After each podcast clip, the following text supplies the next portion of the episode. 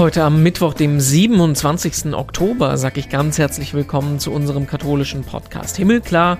Ich bin Renato Schlegelmilch und ich erzähle mit euch Geschichten von Menschen aus der katholischen Welt. Und heute ist das der Jesuit Professor Felix Körner. Die Muslime sehen, der Papst, den ihr da jetzt habt, der vertritt ja eigentlich gar nicht nur die katholische Kirche, der vertritt doch die ganze gläubige Menschheit. Um den Dialog zwischen Katholiken und Muslimen geht es heute bei uns. Felix Körner ist Islamwissenschaftler, hat selbst acht Jahre in der Türkei gelebt und einer der besten Ansprechpartner, wenn es um das Miteinander von Christen und Muslimen geht. Seit Oktober ist er Inhaber des Lehrstuhls für Theologie der Religionen an der Humboldt-Uni in Berlin und wir reden gleich unter anderem darüber, was der Islam denn über uns als katholische Kirche denkt, wie Muslime zu Papst Benedikt und Papst Franziskus stehen und wie es den Christen eigentlich unter Präsident Erdogan in der Türkei geht. Nachrichten fallen heute aus. Schaut dafür mal auf domradio.de oder auf katholisch.de. Hier im Podcast legen wir direkt los mit unserem Interview. Und ich freue mich sehr, dass wir über das spannende Thema Kirche und Islam sprechen mit Professor Felix Körner, Jesuit, lange in der Türkei gelebt, lange in Rom gelebt und fängt jetzt an, als Professor an der Humboldt-Universität in Berlin zu arbeiten. Schön, dass Sie da sind. Hallo. Freut mich auch. Das ist ein äh, super spannendes Thema, Kirche und Islam. Es ist aber ein Thema, wo man oftmals viele Zuspitzungen und wenig Nuancen findet. Wir sprechen drüber, weil Sie selber acht Jahre lang äh, in Ankara gelebt haben. Sie haben Turkologie Studiert zu Islamwissenschaften, was mir gar nicht bewusst war, dass das ein eigentlicher Bereich ist. Und ich würde so ein bisschen auf der theologischen Schiene einsteigen. Es ist klar, es gibt Jesus, es gibt Mohammed, aber was ist so ein bisschen, was sind die Reibungspunkte? Weshalb ist das manchmal nicht so einfach mit den Christen und den Muslimen? Schon der Papst Benedikt, der 16., hat mal eine ganz gute Formel gefunden, äh, mit der wir zugleich sehen können, wo die Probleme sind und wo die Chancen sind. Er hat nämlich gesagt, der interreligiöse Dialog hat immer zwei Dimensionen. Da er das das erste Mal in London vorgetragen hat, ähm, ist seine Formel dann auch Englisch gewesen. Ich sage es auch erstmal auf Englisch. Es gibt immer eine Dimension, die ist Side by Side. Also wir stehen mit anderen Gläubigen Seite an Seite und bezeugen gemeinsam, dass es ein Leben nach dem Tod vor dem Herrn in Verantwortung vor der Ewigkeit gibt und bezeugen das auch vor Menschen, die damit nichts anfangen können. Dieses gemeinsame Zeugnis führt dann Papst Franziskus nochmal fort und sagt, wir stehen nicht nur gemeinsam da, sondern wir gehen gemeinsam, gestalten miteinander, wie Franziskus das formulierte, die Stadt der Menschen, also dieses gemeinsam Unterwegssein. Aber dann gibt's eben auch, so sagt es schon Papst Benedikt, der 16., ein Face-to-Face. -face. Wir stehen einander gegenüber. Natürlich können wir da auch voneinander Reinigung und Bereicherung erfahren. Aber da gibt's auch Dissens, Unterschiede. Wie soll die Zukunft in diesem Land äh, aussehen? Wie viel Recht haben die Unterschiede und warum haben die verschiedenen Menschen mit ihren verschiedenen Lebensorientierungen Berechtigung? Da würden viele Muslime bis heute sagen, ja, weil doch im Grunde alle Gläubigen dasselbe wollen. Und da würden wir sagen, Moment, es gibt schon grundsätzliche Unterschiede zwischen Islam und Christentum beispielsweise darin, dass Christus die Quelle unserer Freude ist, das Wissen dürfen um die Auferstehung, ist die Dynamik, aus der wir leben. Und es ist nicht dieselbe Aussage. Wir würden eher sagen, die verschiedenen Religionen und die Menschen, die keine Religion haben, genauso, haben Recht in einer Gesellschaft und in einem Staat, weil sie hier sind, weil sie Menschen und Mitbürgerinnen und Mitbürger sind. Das sind die beiden Dimensionen von Papst Benedikt. Ich würde aber sagen, es gibt sogar noch eine dritte Dimension, die ist ganz wichtig, auch im interreligiösen Dialog und die nenne ich dann entsprechend nicht mehr Side by Side, nicht mehr face to face, sondern back to back. Man muss auch manchmal Rücken an Rücken stehen und die eigene Tradition den eigenen jungen Menschen beibringen und mit ihnen die Fragen, die aus den Dialogen und den Begegnungen und den Disputen entstehen, wieder vertiefen können. Also diese drei Dimensionen müssen sich immer wieder abwechseln und bereichern, aber es gehört schon auch dazu, ein Back-to-Back. -Back. Warum sage ich das? Weil es auch toll und wichtig ist, dass es jetzt eine Theologie an deutschsprachigen staatlichen Universitäten für und von Muslimen gibt. Ja, diese eigene Theologie, die dann eigene Religionslehrerinnen und Religionslehrer und auch Gesprächspartnerinnen und Partner für die Öffentlichkeit ausbildet, ist eine tolle Chance, solange es dann aus dem Back-to-Back -Back immer auch in der Theologie wieder ins Face-to-Face -face, äh, von Angesicht zu Angesicht geht. Denn Theologie muss heute interaktiv sein. Aber wenn wir jetzt über interreligiösen Dialog sprechen, das klingt ja jetzt alles so schön harmonisch. Sie sprechen von Disputen, aber mein Gedanke ist immer, im Endeffekt läuft es ja immer auf einen Konflikt hinaus. Ne? Also wenn Sie jetzt was anderes glauben als ich und wir uns äh, zusammentreffen, können wir da ja keinen Kompromiss finden. Ne? Also wie, wie geht man damit um? Ja, ausgezeichnete Bemerkung. Der interreligiöse Dialog ist etwas grundsätzlich anderes als der ökumenische Dialog. Im ökumenischen Dialog gehen wir davon aus, dass verschiedene Kulturen und Sprachtraditionen im Laufe der Zeit das Christusgeheimnis, die Botschaft des Evangeliums halt anders formuliert haben, so anders, dass es widersprüchlich klingt, aber in Wirklichkeit wollen sie alle Christus, seine Zeitenwende, den durch ihn geöffneten Himmel, Ostern bezeugen in unterschiedlichen Kulturformen. Und da zu entdecken, im Grunde meinen wir dasselbe, ist ökumenischer Dialog. Auf der Seite des interreligiösen Dialogs und jetzt speziell zwischen Muslimen und Christen äh, sieht die Sache anders aus. Wir haben zwar auch gemeinsame Projekte im Sinne der Weltgestaltung. Was ist eine gerechte Gesellschaft, wo die Armen die Würde bekommen, die ihnen zusteht, beispielsweise. Da sind wir uns einig. Aber wenn wir sagen, was ist das Grundbekenntnis unseres Glaubens, wenn wir also sozusagen auf die Dogmatik, die Glaubensinhalte kommen, da gibt es tatsächlich große Unterschiede und da, darüber kann man reden. Ich würde sogar sagen, es lohnt sich wahnsinnig. Insofern, darüber muss man reden. Nicht um sich dann zu einigen, sondern um klarer zu sehen, warum ich das anders sehe. Ja, sogar manchmal erst, dass ich das anders sehe, wird mir im Gespräch mit den äh, muslimischen Theologinnen und Theologen oft erst klar. Ich kann wirklich sagen, mein christlicher Glaube ist mir viel lieber geworden und mir auch viel tiefer erschlossen worden durch die streng theologischen Gespräche mit muslimischen Freundinnen und Freunden. Es ist aber meistens konfliktreicher als das, ne? Also wir, wir, wir sehen ja auf der ganzen Welt die religiös motivierten Auseinandersetzungen, die dann ähm, gegenseitig von Ungläubigen sprechen, von der islamistischen Seite oder auf der anderen Seite äh, von der von der vom, von der Angst vor dem Fremden, vom Christlichen motiviert ist. Also warum läuft das nicht so harmonisch ab, meistens wie Sie das gerade beschrieben haben? Hier muss man eine ganz wichtige Unterscheidung einführen. Wenn der Rechtsrahmen besteht, in dem Gleichberechtigung von verschiedenen religiösen Bekenntnissen und auch Gleichberechtigung von dem Bekenntnis nichts glauben zu wollen besteht, dann kann man einen theologischen, existenziellen, lebensbezogenen, riskierenden Dialog führen. Also das eine ist Rechtsrahmen ermöglicht existenziellen Dialog wo der nicht besteht, wo Gewalt im Spiel ist, wo Übergriffigkeit und Beschränkung von Menschenrechten einfach an der Tagesordnung ist, da sage ich nun nicht, Dialog ist unmöglich, aber der existenzielle Dialog ist da nicht mehr möglich. Es gibt dann eine andere Form von Dialog und das nenne ich den diplomatischen Dialog. Da muss man sich trotzdem zusammensetzen, da muss man dann zusammenfinden mit Kompromissformeln, die die Weltgestaltung betreffen. Dieser diplomatische Dialog ist was völlig anderes. Er muss immer von unserer Seite aufrechterhalten werden. Er ist natürlich auch oft was Kompromissnotwendiges, aber er ist noch nicht das, was dann die Glaubensinhalte betrifft. Wichtige Unterscheidung, die wir da immer im Kopf behalten müssen.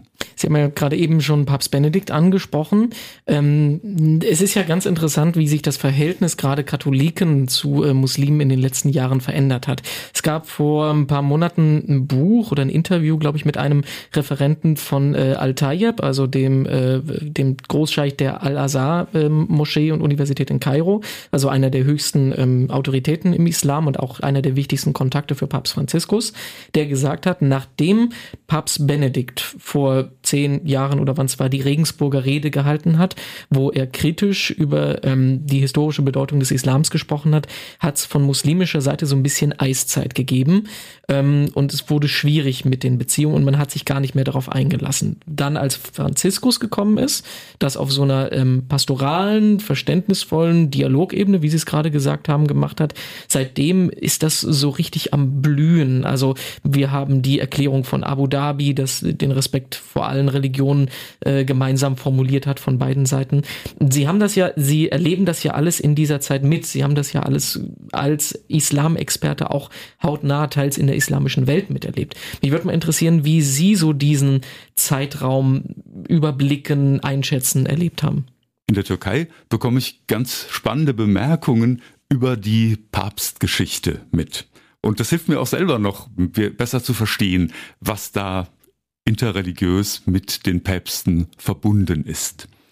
Die Muslime, meine Gesprächspartnerinnen und Gesprächspartner in der Türkei zumindest, sehen Papst Benedikt als den Wissenschaftler, ich sag's mal als Kurzform, den Papst des Reflektierens. Ja? Er macht sich tiefe Gedanken, aber ihm fehlt manchmal das Gespür, wie die Bemerkungen, die er über die anderen macht, bei Menschen, die ohnehin schon eine Verletzungsgeschichte der letzten Jahrhunderte mit sich tragen, ankommt, aufgenommen, gedeutet und dann auch benutzt wird. Jetzt ist Papst Franziskus dran und da habe ich eine ganz überraschende Bemerkung von einem muslimischen Freund in der Türkei gehört, der Papst, den ihr da jetzt habt, der vertritt ja eigentlich gar nicht nur die katholische Kirche, auch nicht nur das Christentum. Der vertritt doch eigentlich die ganze gläubige Menschheit.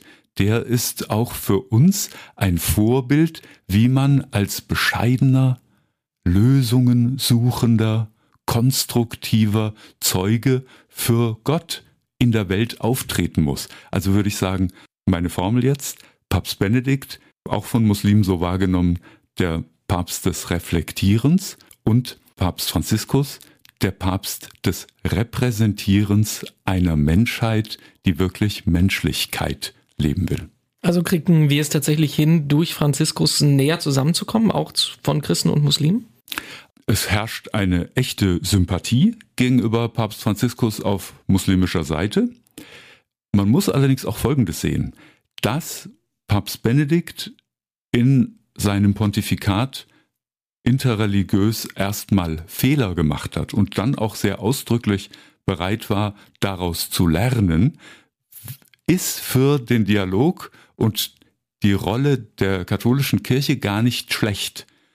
Einerseits können dann eben die muslimischen Gesprächspartnerinnen und Partner auch sagen, ja, auf eurer Seite passieren auch Patzer. Ähm, und andererseits sieht man so, wie man Fehler bereuen und aus ihnen lernen kann. Das Letzte, was Papst Benedikt zum interreligiösen Dialog gesagt hat, war ja an seiner letzten Weihnachtsansprache äh, seines Pontifikats 2012, natürlich im Dezember. Und da sagt er, die Begegnung von Menschen unterschiedlicher Religion ist für beide Seiten Reinigung und Bereicherung. Das ist eine sehr schöne Formel, die zwar in der katholischen Kirche schon eine Formulierungsgeschichte seit 1984 hat, die aber dann vielmehr, weil sie aus dem Mund dieses reflektierenden Papstes nochmal ein besonderes Gewicht bekommen hatte, auch von Papst Franziskus weiter verwendet wird. Also aus den Fehlern gelernt, aber jetzt ist es einfach mit dieser herzlichen Überzeugungskraft, mit der Papst Franziskus auf andere Menschen zugeht und diese Vision mit seinen muslimischen Freunden, beispielsweise Ahmad Attayib, ja auch in die Dokumente und in Gesten und äh, damit in Wirklichkeit umsetzt, viel leichter auch auf der Ebene einfach der authentischen Herzlichkeit. Lassen Sie uns mal rüberwechseln zum Thema Türkei, wo Sie auch gut drüber sprechen können, weil Sie, ich habe es gesagt, nicht nur Turkologie studiert haben, sondern auch 2001 bis 2008 in Ankara gelebt haben. Nur ist es für uns als Journalisten oftmals schwierig, besonders christliche Gesprächspartner zu finden, die über die Türkei reden wollen. Vor allem Menschen vor Ort. Ich habe das selber erlebt. Ich war vor ein paar Jahren auf äh, Reportage da, wollte katholische Gemeinden porträtieren und da war es wirklich sehr schwer, die Leute dazu zu überreden, sich öffentlich zum Thema religiöse Situation, religiöses Miteinander in der Türkei unter Präsident Erdogan ähm, zu äußern. Ähm, woher kommt diese, diese, diese, diese, diese Furcht? Weil ich glaube, es ist äh, zu simpel zu sagen, einfach, ich habe ähm, Angst, dass ich irgendwas sage, was dann irgendwie nicht gut aufgenommen wird. Ein muslimischer Theologe und Freund hat mir in Ankara gesagt, Felix, wir sind eine Gesellschaft der Angst geworden.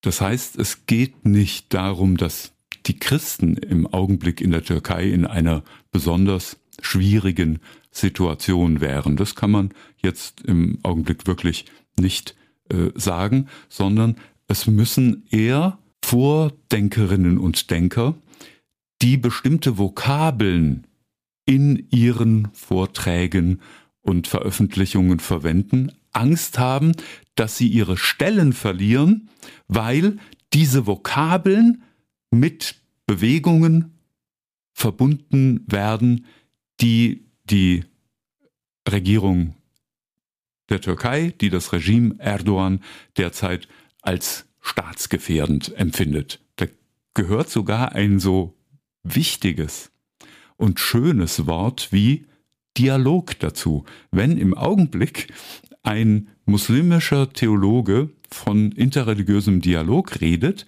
dann hat er sofort ein dickes rotes Fragezeichen in den Akten, denn das Wort interreligiöser Dialog wird verbunden mit der Bewegung des Fethullah Gülen und damit bist du in der Nähe eines von der offiziellen Türkei so wahrgenommenen terroristischen Verbandes. Und damit bist du schon jobgefährdet. Also das ist die eigentliche Problemlage in der Türkei augenblicklich. Das betrifft viel weniger die christlichen Gemeinden. Da ist es sowohl gesellschaftlich ähm, als auch von staatlicher Seite im Augenblick ein weiter so mit der unter vielen Türken geteilten Hoffnung, dass sich das Regime öffnet und dass es auch bald mal einen echten Regimewechsel gibt. Jetzt habe ich aber zum Beispiel auch mit Leuten gesprochen damals, die gesagt haben, also die Türkei bewegt sich ja von einem säkularen Staat zu einem religiös geprägten Staat. Das haben wir ja die Entwicklung unter Erdogan in den letzten Jahren. Ich habe aber mit Leuten gesprochen, die das ähm, auch für die Christen positiv gedeutet haben. Also dass es ja immer noch besser ist, ähm, eine religiös geprägte Gesellschaft als eine nicht religiös geprägte Gesellschaft zu haben. Und sie haben ja, ich glaube, letztes Jahr oder vorletztes Jahr zum Beispiel, ähm, als es darum ging, dass die Hagia Sophia wieder offiziell als Moschee genutzt wird, haben sie ja auch gesagt, ich habe lieber ein islamisches Gotteshaus als ein nicht religiöses, ein atheistisches Museum. Also ähm, ist das eine Entwicklung, die für die Christen da vielleicht auch gut sein kann? Es gibt eine Tendenz in der Türkei, die mit der Staatsgründung 1923 begonnen hat, Gedanken aus dem revolutionären Frankreich zu übernehmen und zu übertragen auf das Überbleibsel des Osmanischen Reiches, die heutige Türkei. Und dazu gehört, dass man sich auf die Flagge schreibt, wir sind laizistisch.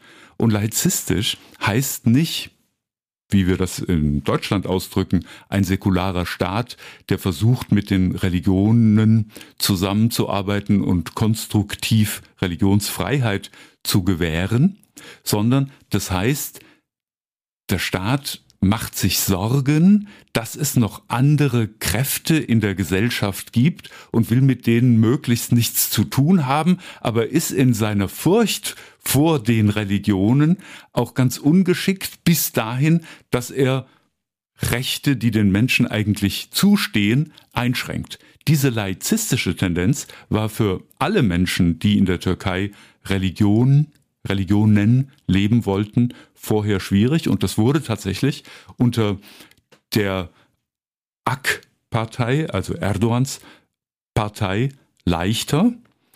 Und die Christen heute fühlen sich aufgrund der Islamisierung des türkischen Gesellschaftslebens und Staatswesens nicht stärker eingeschränkt.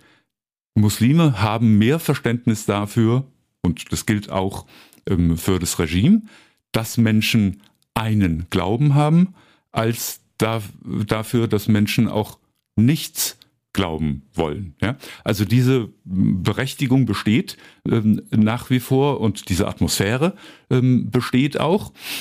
Aber natürlich reicht diese Auffassung nach einem vernünftigen, gegenwärtigen Menschenrechtsverständnis nicht aus, ja, wenn einer nur irgendwas glaubt, dann hat er auch alle Rechte, aber wenn er nichts glaubt, dann ist er staatsgefährdend. Das ist natürlich auch nicht richtig. Religionsfreiheit und Bekenntnisfreiheit bedeutet natürlich auch, dass Menschen das Recht haben müssen, zu sagen, ich glaube nichts und sogar öffentlich dafür zu werben und Religionen insgesamt zu kritisieren. Das fehlt im Moment atmosphärisch in der Türkei, in der Rechtsprechung ist es nur, äh, derzeit auch kein Problem.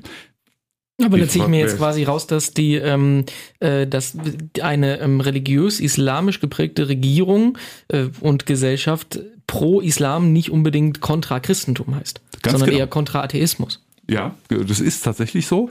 Und das haben wir in der Tradition der Muslime und daran dürfen wir auch wirklich immer wieder erinnern, permanent gehabt. Muslime haben erst den Juden und Christen gegenüber und dann übrigens auch noch weiteren äh, Religionen gegenüber gesagt, na ja, die wollen ja sowas ganz ähnliches wie wir und die haben das Recht hier in ihrer Eigenverwaltung in gewisser Weise und natürlich auch mit Einschränkungen, das darf man nicht vergessen, doch weiter zu existieren, weiter zu leben und sich auch zu entwickeln. Im Unterschied zu dem mittelalterlichen und frühneuzeitlichen Christentum. Diese Toleranz hatten wir nicht. Andersgläubige mussten sehr häufig fliehen, wenn sie nicht sogar umgebracht wurden. Und wir wissen ja, dass aus dem Spanien des 15. Jahrhunderts Juden in die heutige Türkei, also damalige Osmanische Reich, geflohen sind und deren Nachkommen leben bis heute dort. In Spanien hätten sie sich taufen lassen müssen oder wären umgebracht worden. Diese Toleranzgeschichte wirkt bis heute weiter und daran darf man ruhig mal erinnern. Das ist noch nicht vollkommen perfekt verwirklichte Religionsfreiheit gewesen, aber besser als das, was wir Christen damals gelebt haben. Ich finde es gut, dass wir eine positive Konnotation bei diesem äh, doch konfliktbeladenen Thema Christentum und, äh, und Islam rausziehen. Das ist, ähm, bringt mich auch zu meiner Abschlussfrage, die ist bei diesen Podcast-Gesprächen immer die gleiche. Wir können sie interpretieren, in welche Richtung sie wollen, aber ich glaube, zu dem Thema passt das ganz gut. Was bringt Ihnen denn in diesem ganzen Themenkomplex Hoffnung? Was mir im Augenblick große Freude macht und viel Hoffnung gibt, ist, dass es jetzt eine Generation von Muslimen und Musliminnen im deutschsprachigen Raum gibt, die sehr gesprächsbereit, reflexionsbereit und auch selbstkritisch sind und die interessiert auf die katholische und evangelische Theologie auf andere Gläubige zugehen und sagen, wir wollen aus unserem Glauben heraus mit euch zusammen dieses Land gestalten, das macht mir Hoffnung. Ja, das war unser Gespräch mit dem Jesuiten und Islamexperten Felix Körner. Ganz herzlichen Dank dafür. Mehr dazu zum Lesen gibt's auf domradio.de und auf katholisch.de. Über 100 Podcast-Folgen zum Anhören gibt's auf himmelklar.de. Wenn euch zum Beispiel das Thema Islam interessiert, dann sei Folge 89 empfohlen. Da sprechen wir mit der liberalen Muslimin Seran Atesh. Nächste Woche gibt's ein neues Gespräch, dann sind wir wieder da hier im Himmelklar Podcast. Bis dahin sage ich alles Gute, wünsche eine schöne Woche. Ich bin Renato Schlegelmilch und sage Tschüss, bis bald.